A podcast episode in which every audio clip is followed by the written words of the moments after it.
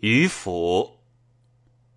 屈原既放，游于江潭，行吟则畔，颜色憔悴，形容枯槁。渔父见而问之曰：“子非三闾大夫于？何故至于斯？”屈原曰：“世人皆浊，我独清；众人皆醉，我独醒。是以见放。”渔父曰：“圣人不凝滞于物，而能与世推移。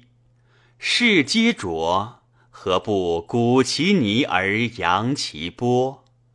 众人皆醉，何不剥其糟而啜其离？何故深思高举，自令放为？屈原曰：“吾闻之，心慕者必弹冠，心欲者必振衣。”安能以身之察察，守物之门门者乎？宁复相留，葬于江鱼腹中。安能以浩浩之白，蒙世俗之尘埃乎？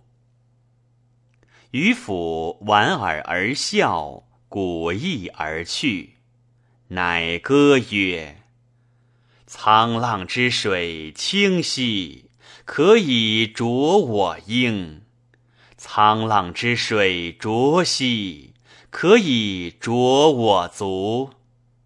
遂去，不复与言。